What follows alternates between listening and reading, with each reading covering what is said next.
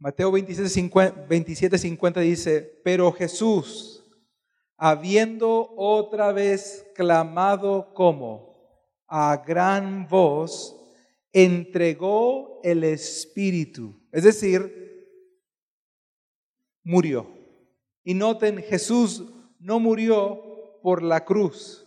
Jesús murió porque Él voluntariamente ofreció su vida para que tú y yo viviéramos.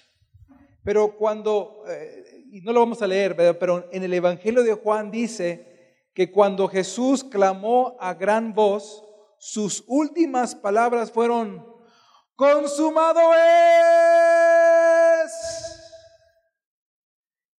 Y entregó el Espíritu. Jesús muere y sucede una serie de fenómenos espectaculares. ¿Qué sucede en el momento que el Hijo de Dios muere? Versículo 51. Entonces el velo de qué? Del templo se rasgó en cuántas partes? En dos. Y noten, ¿de dónde a dónde? De arriba abajo.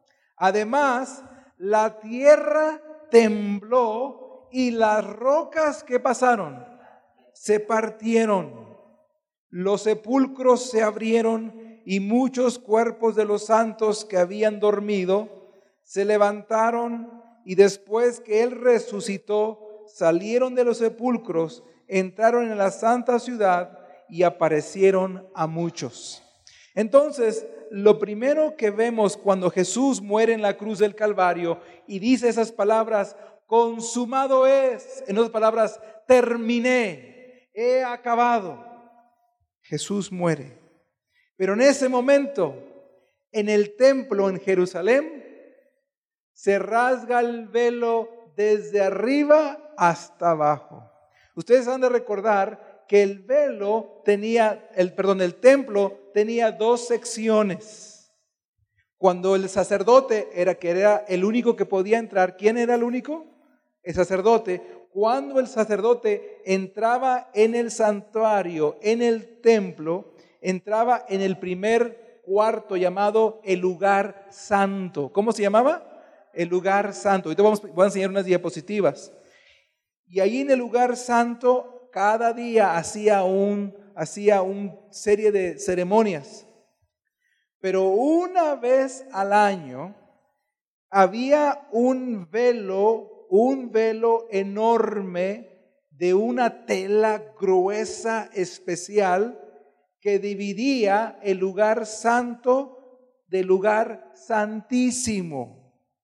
De aquel lado del lugar santísimo, el sacerdote solo podía entrar una vez al año, porque de aquel lado del velo del lugar santísimo, estaba la presencia de Dios.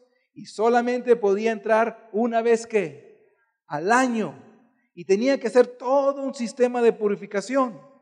Entonces cuando Jesús muere y dice consumado es, se rompe lo que divide el lugar santo del lugar santísimo. Y noten que es de arriba para abajo. ¿Saben ustedes que el velo tenía aproximadamente 8.8 metros de ancho y de altura el velo eran 18 metros. Esa era así de la altura del, del velo. Así que ¿quién iba a poder romperlo desde arriba?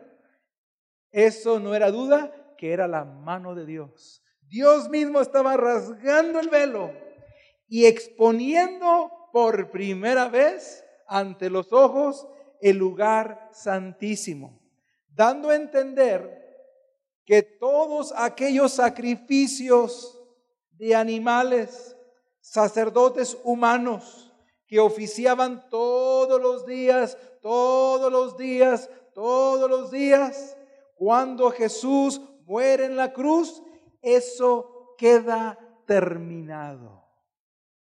Eso queda terminado. Porque ahora algo mucho más importante va a ocurrir. ¿Saben ustedes esta noche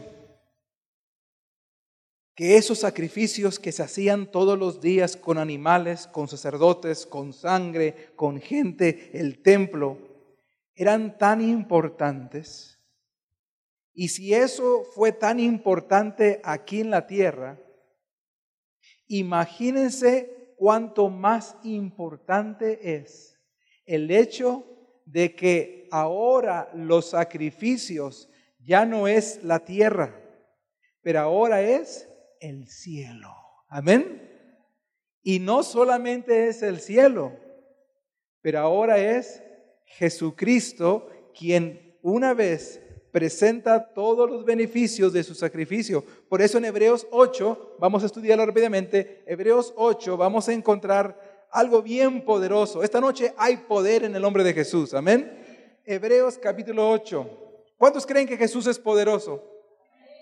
Claro que es poderoso. Y, es más, muchas veces eh, hacemos como creemos, como que si Satanás fuera más poderoso que Cristo.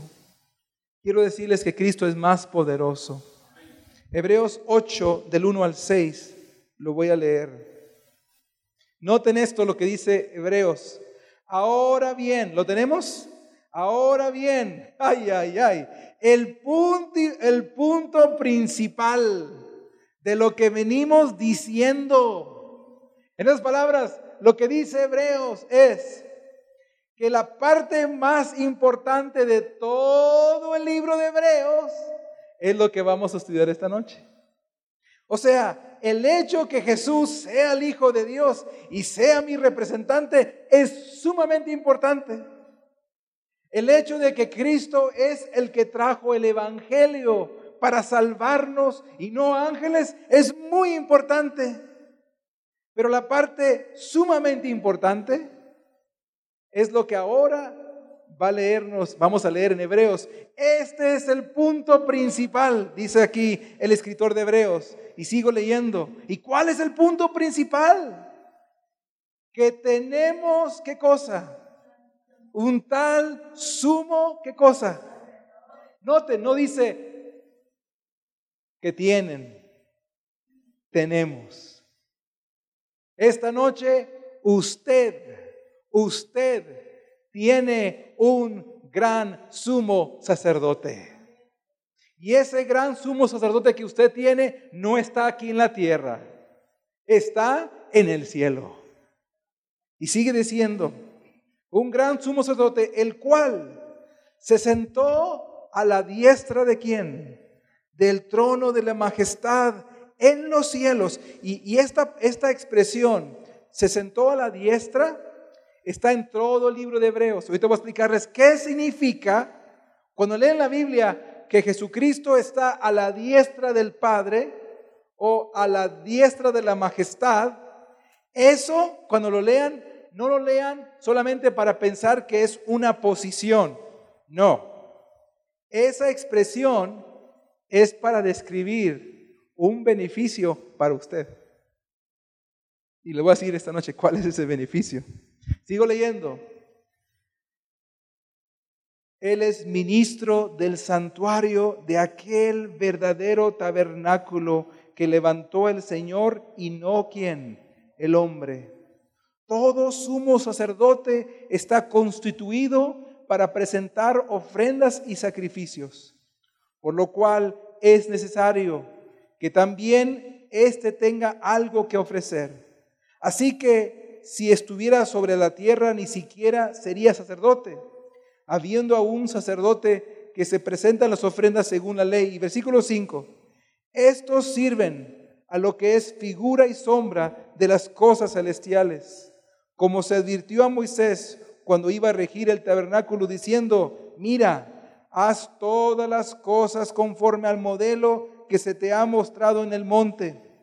Pero ahora tanto mejor ministerio es el suyo, cuanto es mediador de un mejor pacto, estableció sobre mejores promesas. ¿Quién dice amén por ello? Miren,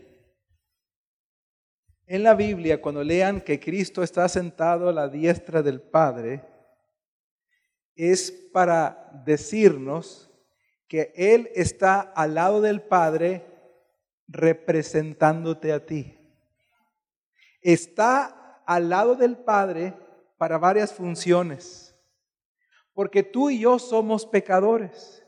Nuestras oraciones, nuestras confesiones, nuestros pecados nos limitan de que Dios nos pueda escuchar. Pero hay una grande bendición. Dios provee a su Hijo Jesucristo, está a la diestra del Padre, porque Jesucristo sí es perfecto. Amén. Jesucristo es Dios. Y Jesucristo es humano. Entonces está a la diestra del Padre representándote. Y no solamente eso, está a la diestra del Padre. Cuando tú oras a Cristo, las oraciones tuyas suben hasta Cristo donde está Él. Y Él a la diestra del Padre, con su justicia perfecta, su vida de obediencia perfecta que vivió, sus méritos, su justicia y su muerte en la cruz del Calvario, Él presenta tu pedido y se lo presenta al Padre en perfección. Amén. Y el Padre cuando escucha esas oraciones tuyas que están mezcladas en perfección, el Padre para Él es una ofrenda agradable delante de su presencia. Y Él manda a los ángeles con las bendiciones a las respuestas a esas oraciones tuyas. Cuando te confiesas delante de Dios y le pides al Señor que te perdone tus pecados, pasa exactamente lo mismo. Llegan esos pecados delante de Dios, pero llegan a Jesucristo, tu representante. Y Jesucristo dice, Padre, Padre, no mires a Samuel, no mires a Rodrigo, no, no, no, no lo mires a él, mírame a mí. Yo soy el representante que tú has puesto, yo soy perfecto. Y ese sacrificio trae el perfecto perdón de Dios. Amén. Trae el, así que cuando leas que Cristo está sentado a la diestra de Dios, es una posición de representación, intercesión y mediación para nosotros. Amén. Es para nuestro beneficio, es para nuestro beneficio. Quiero leerles aquí algunas citas. Y, disculpen porque algunas están en inglés porque vamos a hablar inglés también aquí, ¿está bien? Pero se los voy a traducir. Pero número uno, tres cosas que califican a Cristo como nuestro sumo sacerdote. Número uno, para que Él sea un sumo sacerdote en el cielo, tenía que ser primeramente divino. Porque nadie podía entrar en el cielo y representar a romana, a la raza humana, si no era divino. Y déjenme decirles, Cristo es divino. Amén. Cristo es Dios. Pero no solamente eso, tenía que ser 100% humano. ¿Y saben qué? Cristo 100% humano. Amén. O sea, en el mismo cielo, en el mismo cielo, allá en la presencia del Padre, tú estás bien representado. Porque Cristo lleva tu forma, lleva tu naturaleza y Él ha exaltado la humanidad delante del Padre Celestial. Yo digo que esas son buenas noticias, ¿verdad que sí? Son buenas noticias a la diestra de Dios. Quiero, les voy a traducir esta cita, eh, que es una cita de una escritora, lo voy a leer en español. Dice, Jesucristo pudiera haber permanecido a la diestra del Padre. Está hablando ahí de antes de que viniera al mundo. Porque Jesucristo siempre ha estado a la diestra del Padre. Así que Jesucristo pudiera haberse quedado a la diestra del Padre, wearing, usando su corona de rey y sus ropas de realeza. Cristo se pudiera haber quedado en esa posición. Pero ¿qué pasó? Pero Él escogió hacer un intercambio de las riquezas, del honor y la gloria del cielo por la pobreza de la humanidad. Wow. Sigue diciendo, en su estación de alto comando por los horrores del Getsemaní y de la humillación y agonía del Calvario. Cristo decidió dejar la diestra del Padre, su gloria, su honra, su majestad, por la pobreza de la humanidad, por venir a morar entre los pecadores, venir a sufrir. ¿Quién dice gloria a Dios por ello? Gloria a Dios por ello. ¿Ustedes creen que Cristo nos ama? Wow. Que si nos ama, wow. Que si nos ama. Miren, eh, este es una, una, más una imagen que representaba lo que era el altar del sacrificio. Y dejo explicarles qué es lo que pasaba. Cuando una persona cometía un pecado, traía el corderito, un corderito para ser sacrificado. Quien degollaba al corderito no era el sacerdote. Quien degollaba al corderito era el pecador. Imagínense. Usted agarraba ese cuchillo y le daba aquí al corderito y la sangre comenzaba a brotar. Ese corderito inocente estaba muriendo en su lugar suyo. Era inocente, usted es el culpable, pero usted lo está matando. Y, cada vez que miraban esa sangre, esa sangre tenía un significado muy, muy profundo. Después el sacerdote agarraba esa sangre y la llevaba hasta dentro del santuario y ahí la esparcía sobre el velo del templo. Eso lo hacía todos los días. Todos los días. También en el lugar santísimo estaba la mesa de los panes, la mesa de los panes, como un recordativo de que Dios es el pan de vida. Pero uno de los bien importantes es el altar del qué? Del incienso.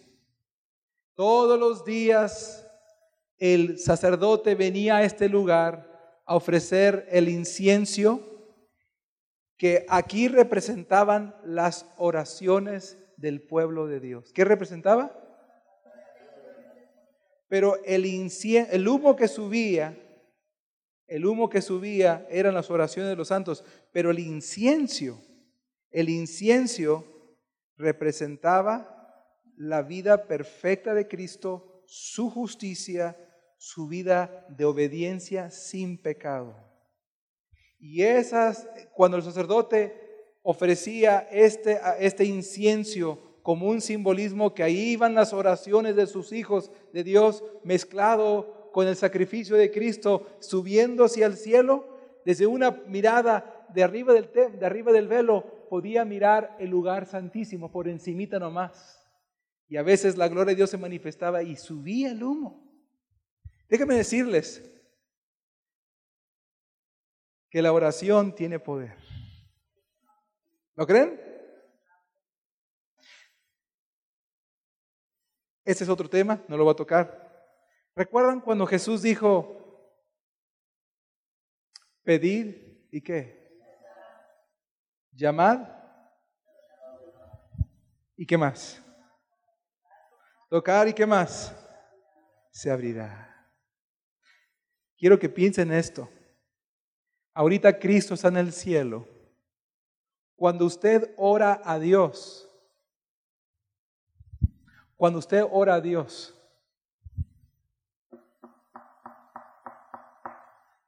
está tocando un lugar. Está tocando las puertas del cielo. ¿Quién por ello? Y cuando se abren las puertas del cielo, de acuerdo a Hebreos, usted puede entrar. Le voy a contar una experiencia rápidamente. del poder de la oración, amigos, del poder de la oración, porque eso es parte de lo que Cristo está haciendo ahorita en este momento. ¿Sabían ustedes que una de las funciones más importantes del sacerdote era bendecir al pueblo? Bendecir e interceder por el pueblo. Quisiera que esta noche pensaras que una de las funciones de Cristo como sumo sacerdote en tu lugar es que Cristo está orando por ti. Cristo está orando por ti. ¿Cómo te sientes cuando alguien y te dice de la iglesia, hermana, hermano, he estado orando por usted? ¿Cómo se siente usted? O cuando el pastor José Manuel Martínez le dice, hermana, hermano, he estado orando por usted. ¿Cómo se sienten ustedes? ¿Cómo se sienten que Dios está orando por ustedes? Miren, eh, estaba ayudando una semana, así como esta, una semana de, de revivimiento en una ciudad de Arizona. Terminamos esa reunión el sábado por la tarde. Yo ya estaba en mi carro para irme en la noche y en eso llegó un, un joven adulto, un joven adulto de unos 38 años por allí. Me dijo, pastor, este, usted no me conoce a mí, pero venía a solamente pedirle que orara por mí. digo, claro, eh, este, le voy a cambiar su nombre por proteger su identidad. Claro que sí, Pedro, vamos a orar por ti. Pero, ¿por qué quieres que ore por ti? Dice, pastor, usted no sabe, pero yo soy un adicto a la heroína. He ido a tantos centros de rehabilitación y no he podido salir de esto. Esta droga me está matando, estoy destruyendo a mi hogar, tengo hijos, mi esposa, me, desaparezco por semanas, me tratan de buscar, me encuentran, he ido de lugar en lugar y nada ha podido ayudarme. Y lo más que puedo durar limpio son dos semanas. Pastor, tengo dos semanas que estoy limpio pero ya sé lo que va a pasar. Solamente quería pedirle que orara por mí. Yo le dije a Pedro, le dije, Pedro, te voy a orar por ti, pero quiero pedirte un favor. Número uno, no te esforces en tratar de dejar la droga. Tu esfuerzo no debe de ser, ay, a ver cuánta fuerza de voluntad tengo para dejar la droga. Lo que yo te voy a pedir es que ahora tus esfuerzos se enfoquen a buscar a Dios como nunca lo habías buscado. De leer la Biblia, de orar, ese es tu esfuerzo, no el otro. ¿Qué? Sí, ese es tu esfuerzo, de buscar a Dios, de leer la Biblia, de orar, no de, de crujir tus dientes para, para dejar la tentación. Y segundo, yo me comprometo delante de Dios que voy a orar por ti el resto de todo este año. Eso fue en junio de hace muchos años atrás, yo voy a orar de ti, por ti hasta el mes de diciembre 31. Voy a orar por ti por dos cosas. Voy a orar que tú tengas un encuentro con Cristo de una manera tan real que sea Él el que te dé la victoria. Hermanos, ¿creen que la oración tiene poder? Jesús estaba orando también por Pedro, porque en la Biblia, el Pedro de la Biblia Satanás vino para sacudirlo y destruirlo. Y Jesús dijo, Pedro, he orado por ti. Porque Satanás ha pedido para sacudirte. He orado por ti para que tu fe no falte. Hermanos, se cumplió diciembre. Me impactó tanto su pedido que literalmente estuve orando por él todos los días, todos los días. Y créanmelo, no son las oraciones mías ni las tuyas, las cuales son dignas, eficaces. Es el incienso de la justicia de Cristo lo que lo hace poderoso. Amén. Llegó el mes de enero del siguiente año, me tocó ir a predicar a esa iglesia donde conocí a Pedro, pero Pedro no estaba. Pedro no estaba. Y me quedé con esa pregunta, ¿qué habrá pasado con Pedro? ¿Qué habrá pasado con Pedro? Y una de las cosas que... Uh, Después de otro mes me tocó regresar a la misma ciudad, a otra iglesia, estaba predicando y cuando me di cuenta estaba Pedro con toda su familia sentado en la última fila de, las bancas de la iglesia. terminé, yo quería que pasara toda la gente porque quería saludar a Pedro. Quería saber qué había pasado con él. Le dijo, Pedro, ¿cómo has estado? Y habían pasado siete meses. Pedro, cuéntame qué ha pasado contigo. Con una gran sonrisa me dijo, pastor, desde aquel día estoy libre. Estoy limpio. Estoy limpio. Hermanos, me fui al norte de California, volví a regresar a Arizona después de ese evento como unos cinco años después. Me lo volví a encontrar, dije, ¿cómo estás, Pedro? Dice, pastor, estoy bien, Dios ha sido bueno conmigo. Esta noche yo quiero decirte que el hecho de que Cristo sea tu sumo sacerdote es el hecho de que tú puedes orar y al orar tú entras al mismo cielo donde está Cristo. Estás en la audiencia donde está Dios. Y ahí Cristo está intercediendo por ti. ¿Quién dice por ello? Eso es lo que Cristo está haciendo por ti. Eso es lo que Él hace por ti. Esto era lo que era el arca del pacto que se encontraba en el lugar santísimo, que solamente podía entrar el sacerdote una vez al año. Cristo es nuestro sumo sacerdote. ¿Quién dice por ello? Vamos a ver algún pasaje más y después voy a terminar con las, con las slides de aquí de la pantalla. Vamos a Hebreos capítulo 9, versículos 11. Versículos 11 hasta el 14. Hebreos 9, versículos 11 al 14. Pero estando ya presente Cristo, sumo sacerdote de los bienes venideros, por el más amplio y más perfecto, ¿qué cosa? Tabernáculo, no hecho de manos, es decir, no de esta creación, ni por la sangre de qué cosa? De machos cabríos, ni de becerros, sino por su propia qué? Sangre entró una vez por siempre en el lugar que santísimo, habiendo obtenido eterna redención. Porque si la sangre de los toros y de los machos cabríos y las cenizas de la becerra rociada a los impuros santifican para la purificación de la carne, ¿cuánto más? ¿Qué cosa? La sangre de quién? La sangre de Cristo, el cual mediante el Espíritu Eterno se ofreció a sí mismo sin mancha a Dios, limpiará vuestras conciencias de obras muertas para que sirváis al Dios vivo. ¿Quién dice amén por ello? Wow, miren, tres cosas. En el santuario terrenal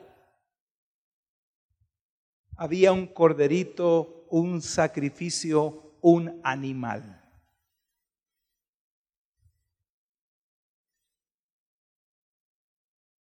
Y eso purificaba y limpiaba a los seres humanos. Pues ahora tú no tienes un animalito que ofrecer. Ahora el sacrificio no es un animalito, el sacrificio es Dios mismo.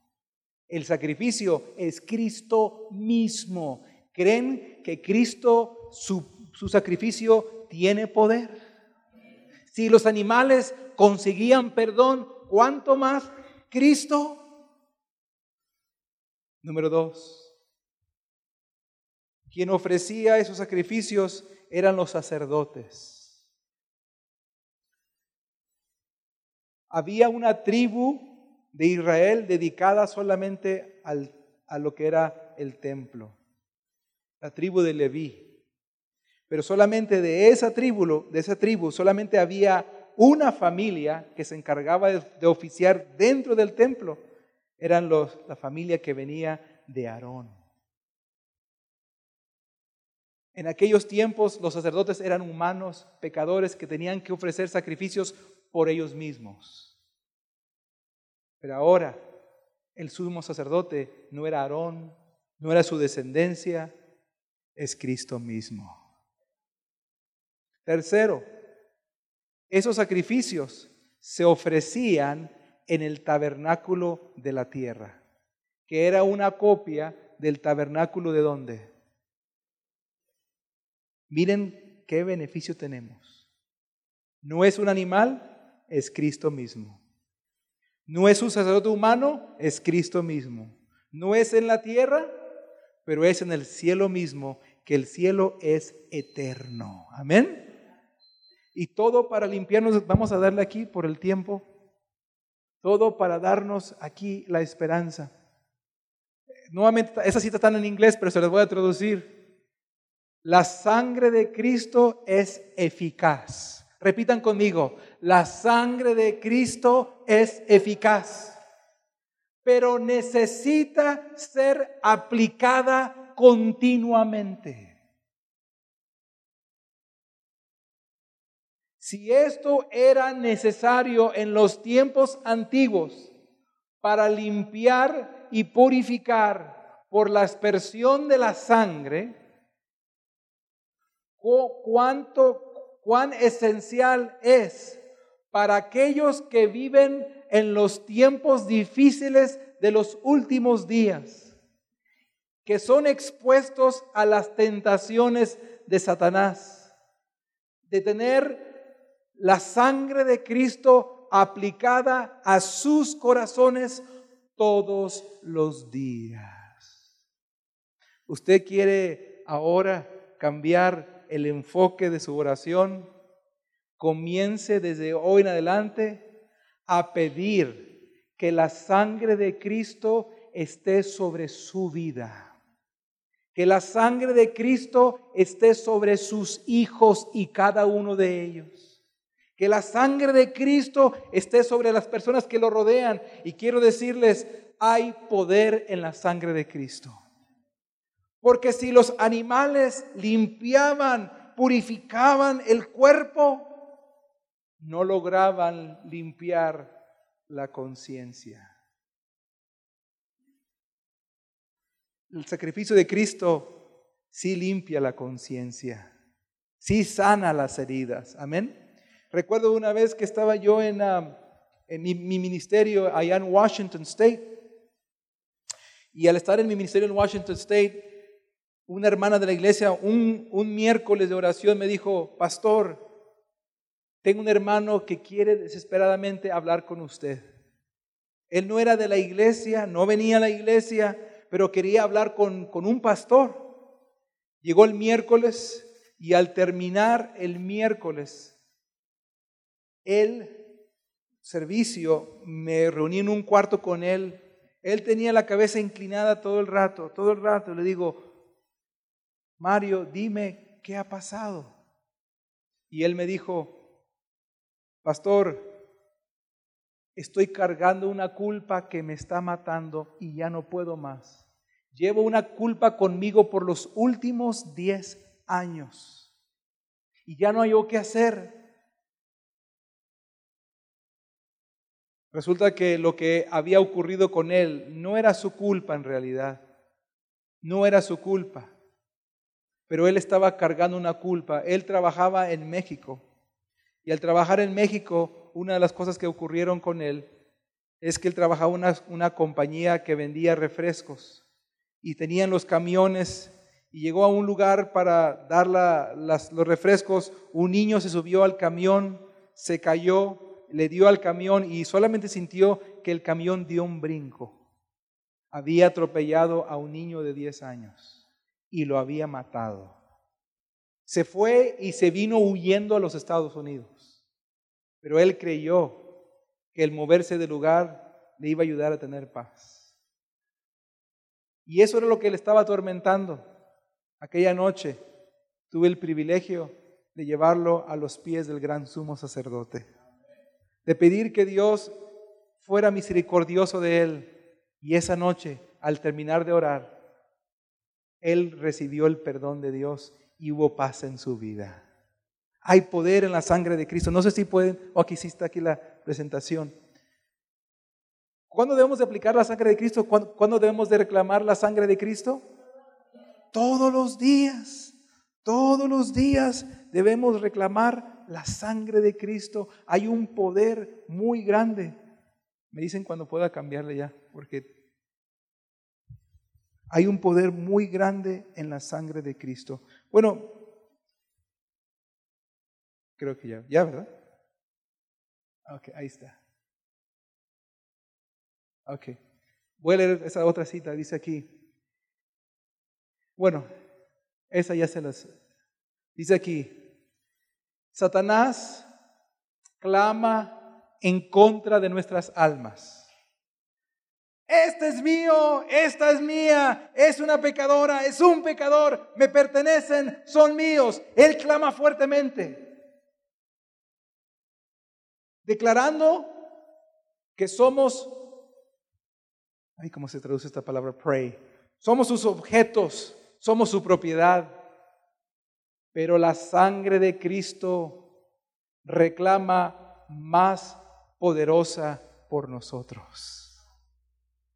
Déjenme decirles que Satanás puede clamar sobre tu vida, pero la sangre de Cristo es más poderosa. Es más poderosa por nosotros. Saben que una de las cosas del templo que estamos en el cielo, Jesucristo no está en la tierra, está en el templo hecho por Dios mismo. Me tocó estar en Egipto hace unos años atrás y me, al llegar a Egipto encontré que en Egipto celebran la muerte en vez de la vida. Porque muchas de esas, muchas de esas pirámides enormes, básicamente que en, algunas de ellas son templos, los templos de ellos básicamente son lugares donde enterraban a los faraones, donde enterraban a sus reyes. En otras palabras, muchos de esos lugares que eran templos era el lugar donde se depositaba a los muertos, a sus reyes. Esos eran sus templos. Y es más, me tocó estar en varios de ellos. Ese es uno de los templos. Y al irse uno acercando hacia el lugar, porque también tenían lugar santísimo ellos. Interesante. Solo que todo era muerte, muerte, muerte. Este es otro de ellos también enorme, enorme en Egipto. Este es el Valle de los Reyes donde están enterrados todos los, los diferentes faraones. Pero me tocó ir a otra tumba, que no es un templo me tocó ir a la tumba de Cristo Jesús. Y déjenme decirles, esa tumba está vacía. Cristo no está muerto. Cristo está vivo. Cristo está vivo intercediendo por nosotros en el lugar santísimo.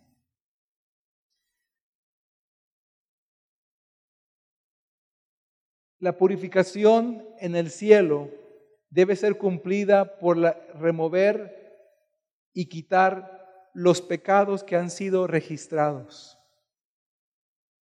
Esto hace necesario una examinación de los libros y los registros para determinar quién, a través del arrepentimiento y la qué, y la fe, ¿qué creen que es fe? Y la fe. ¿En quién? En Cristo los hace entitled, los hace dignos de recibir los beneficios de su sacrificio.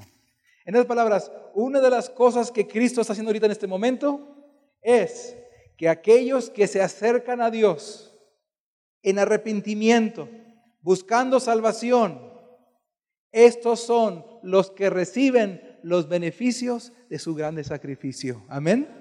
Estos son los que reciben sus, sus ah, Dice, cuando Cristo se levante del lugar más, del lugar santísimo. ¿Cuando se qué? Cuando se levante y se quite sus ropas sacerdotales y se vista con las ropas de venganza en vez de las sacerdotales. La obra por el pecador habrá terminado. Es decir, antes que Cristo venga, Llegará el día cuando Cristo terminará su obra en el cielo. Cuando Él se quite ese ropaje de sacerdote, de representante, de mediador, de salvador, de sumo sacerdote, de allí en adelante terminó la oportunidad para todo ser humano. Por eso el hebreo de Hebreos termina con esto. Quiero que leamos, es el último pasaje esta noche. Hebreos capítulo 4 termina con esto. Hebreos 4, versículos 14 al 16. Termina diciendo,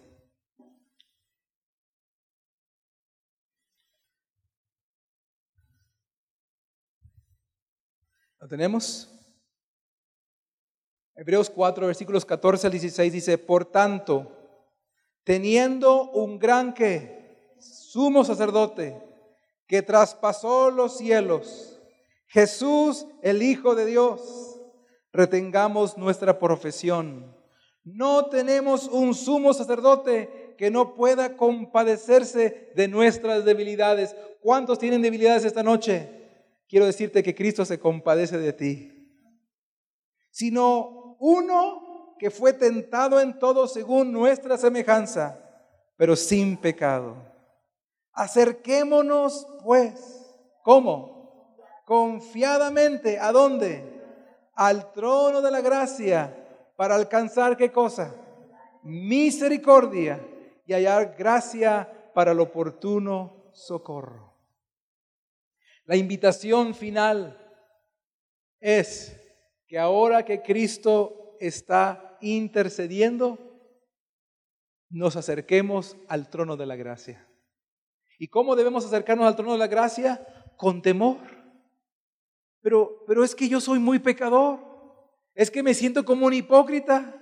Es que mira, no, la invitación del cielo es que te acerques al trono de Dios, porque el trono de Dios es un trono de gracia. Que te acercas al trono de Dios confiadamente, buscando oportuno socorro y misericordia. Cada vez que tú vienes al trono de la gracia, así como estás, siempre vas a encontrar socorro y misericordia. Amén socorro y misericordias. Esta noche, ¿cuáles son las buenas noticias? Que todavía hay oportunidad de ser salvos. En aquellos tiempos, el sacerdote solo entraba una vez al año. Pero ahora, por medio de Cristo, yo puedo entrar hasta el lugar santísimo, donde está Cristo, por la fe en Él, puedo entrar no una vez al año, todos los días. Hoy, esta noche, ¿quién quiere entrar al lugar santísimo con Cristo? ¿Quién quiere entrar a su presencia esta noche? Acerquémonos pues confiadamente al trono de la gracia para alcanzar oportuno socorro y misericordia. Me tocó ser pastor en la iglesia de Austin, Texas. Y allí en la iglesia había un joven llamado Martín, Martín Arias, que no era de la iglesia, sus padres no eran de la iglesia, pero tenía amigos de la iglesia. Y este joven rara vez entraba al santuario, entraba al templo para oír la palabra, siempre estaba en los pasillos, estaba en el estacionamiento con su música en alto. De paso, si hay un padre aquí que a lo mejor sus hijos no quieren venir a la iglesia ya, pero que todavía andan por el estacionamiento, por los pasillos, dale gracias a Dios. Dale gracias a Dios. Me fui de la iglesia a, otro llamado que Dios me había, me había dado, pero después de varios años, un día, un domingo por la mañana, Martín se despertó. Y él sintió que era tiempo, era tiempo ya de un cambio en su vida. La mamá me contó la historia, la hermana Arias. Ese domingo por la mañana le dijo Martina a su mamá que no era de la fe, no era de la iglesia. Le dijo, mamá, estoy cansado de la manera que estoy viviendo, es tiempo de un cambio para mi vida. La mamá le sorprendió esta actitud que estaba tomando Martín de 21 años de edad. El sábado por la mañana, Martín se arregló para ir a la iglesia como nunca lo había hecho. Es más, se puso una corbata de SpongeBob ese personaje de las caricaturas. La mamá tiene todavía una foto, porque le impactó tanto, una foto de ese retrato de él allí con esa corbata y todo lo demás. Y fue a la iglesia, llegó el sábado y entró al santuario para escuchar la palabra de Dios. Cuando terminó el mensaje de esa mañana, le dijo al pastor de la iglesia, al pastor David Montoya, le dijo, pastor, necesito hablar con usted. Sí, Martín, ¿qué te podemos ayudar? Pastor, necesito que me bautice lo antes posible. Necesito que me bautice el próximo sábado. Martín, no teníamos ningún plan de un bautismo el próximo sábado, pero si eso es lo que tú quieres hacer, vamos a hacerlo. El próximo sábado tendremos un bautismo para ti. Él estaba feliz. El domingo por la mañana del día que habló con el pastor, no del, del día después del bautismo, sino el domingo, cuando el sábado él tomó la decisión y el domingo por la mañana, él iba en su carro con otro muchacho de la iglesia y una persona en otro vehículo perdió el control y comenzó a dar vueltas, vueltas con la camioneta, cayendo sobre encima del carro de Martín y allí Martín murió instantáneamente. Martín no logró llegar a su bautismo. Pero Martín resucitará cuando venga Cristo Jesús.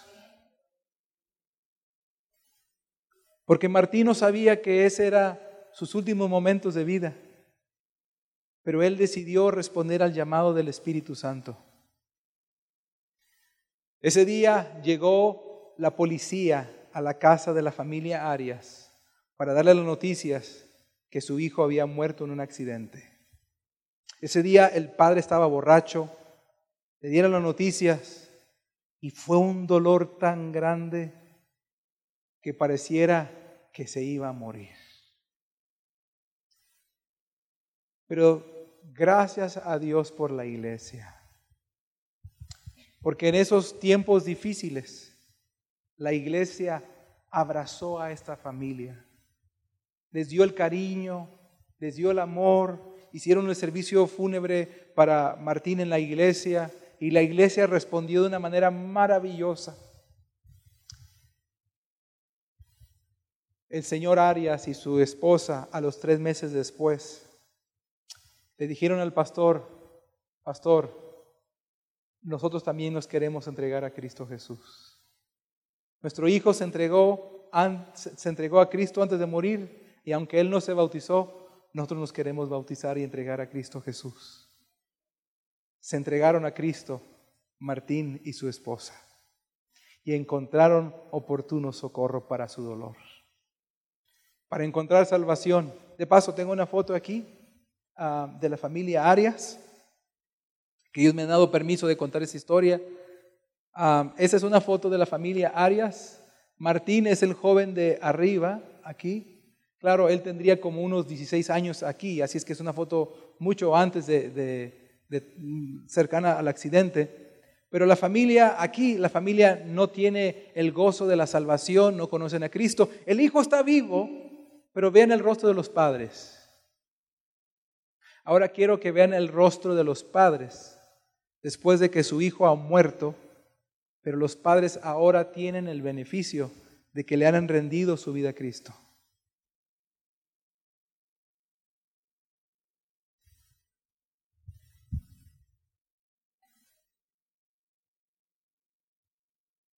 Esta noche yo quiero decirles que en todo el dolor humano que podamos jamás experimentar, solo Dios nos puede ayudar a superarlo. Solo Dios puede traer salvación. Y por eso esta noche, antes de terminar, le voy a pedir a mi esposa que venga a cantar un hermoso canto que habla que tenemos un Salvador, un Salvador en los cielos.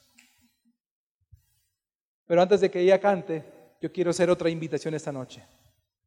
Porque aquí hay varios que todavía no han tomado esa decisión. Algunos, yo sé que anoche algunos querían ponerse de pie, querían pasar al frente, pero algo los detenía. Y esta noche quiero orar por ti. Es más, voy a pedir esta noche que el pastor José Manuel Martínez va a hacer una oración especial por ti esta noche. Pero esta noche, hoy, esta noche, todavía hay oportunidad de salvación. Todavía Cristo está en los cielos intercediendo por nosotros. La invitación esta noche es para aquellos que no han sido bautizados, que esta noche tú vengas y digas.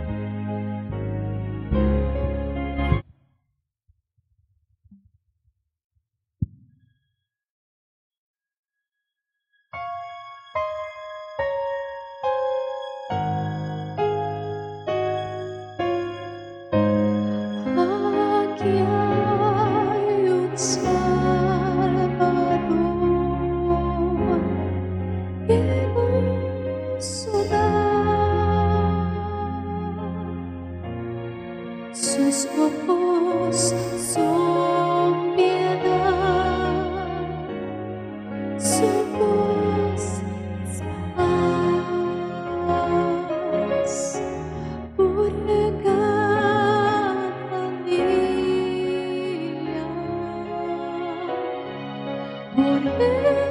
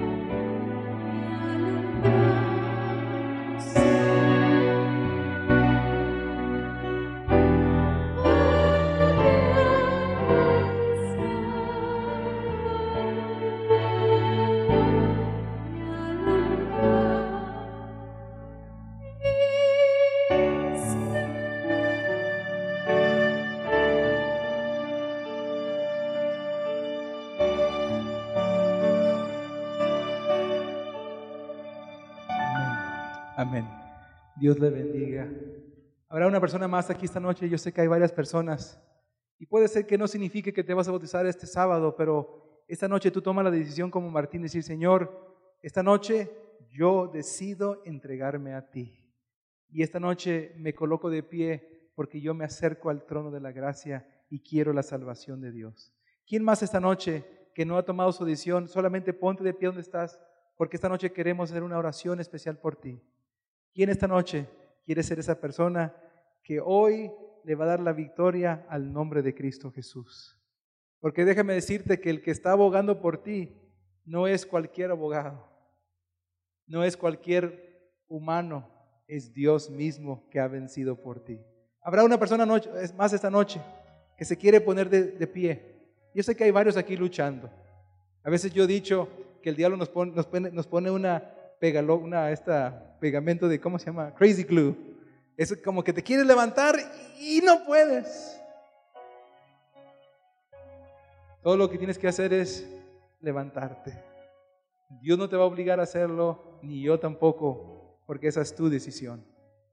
Que Dios le bendiga, hermana. ¿Habrá alguien más esta noche antes de irnos? Alguien esta noche que quiere la misericordia de Dios, quiere alcanzar el oportuno socorro de Jehová. Antes de irnos, yo siento que aquí hay una persona más, una persona más que quiere dejar su lugar y ponerte de pie. Esta noche puedes ir a tu casa con una conciencia tranquila y limpia de que ahora es Cristo tu abogado y tu representante. ¿Habrá alguna persona más esta noche? De los que nos ven por las redes sociales. Alguien que estado estudiando la Biblia. Alguien que ha estado viniendo a la iglesia. Y Dios está llamando. Acepta el llamado de Jesucristo. Antes de orar, quisiera dar la última oportunidad. Una última persona más esta noche. Todo lo que tienes que hacer es ponerte de pie y clamar que la sangre de Cristo sea sobre ti. ¿Cuántos esta noche ustedes quieren la sangre de Cristo sobre ustedes? ¿Se quieren colocar de pie conmigo esta noche?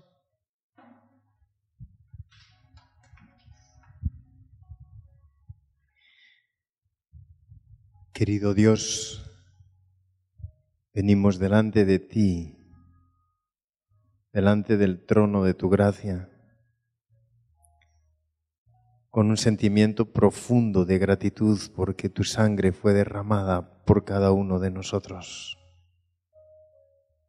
En este instante, Señor, tú estás tocando cada corazón.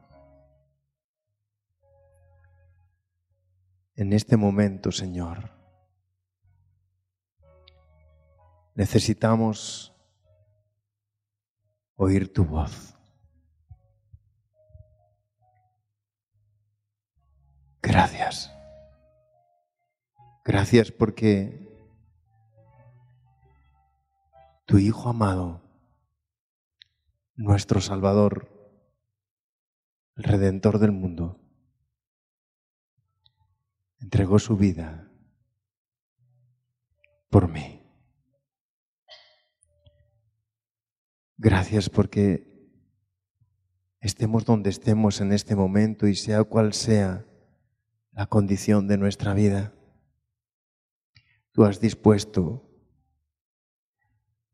un lugar en la mesa para reunirnos contigo cuando tú vengas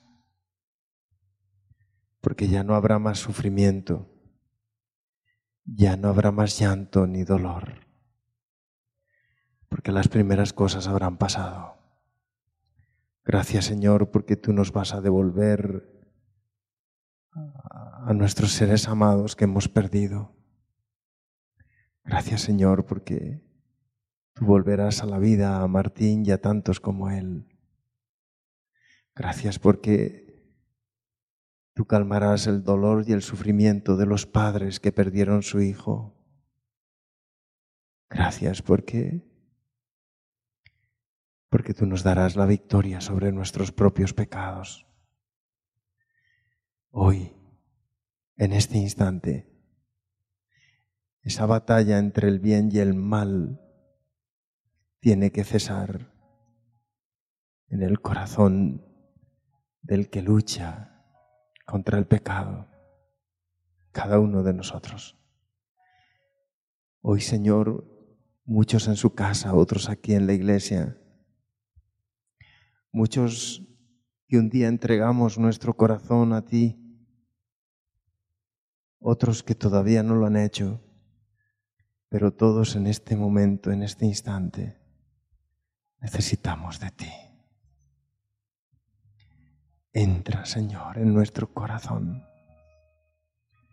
Danos el poder y la fuerza para vencer nuestra debilidad, para decidir por ti y dejarnos bautizar en este instante por tu Espíritu Santo. Este sábado, Señor, habrá una fiesta bautismal.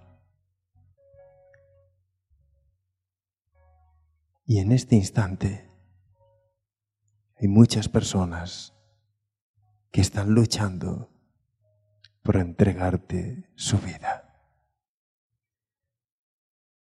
Toca su corazón, Señor. En el nombre de Jesús. Amén.